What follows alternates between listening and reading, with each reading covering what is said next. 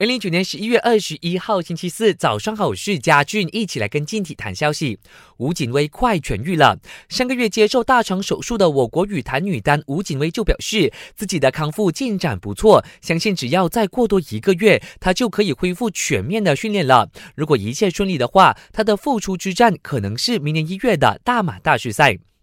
皇马球员呢陆续归队，结束国家队任务之后，一众球员包括卡瓦哈尔、巴尔维德、瓦拉内和阿雷奥拉都各自回到了马德里，参加了皇马的训练，以备战星期天的西甲对决战皇家社会。只是纳乔、追罗还有阿森西奥还没有康复，继续恢复伤病，应该上不了这场比赛了。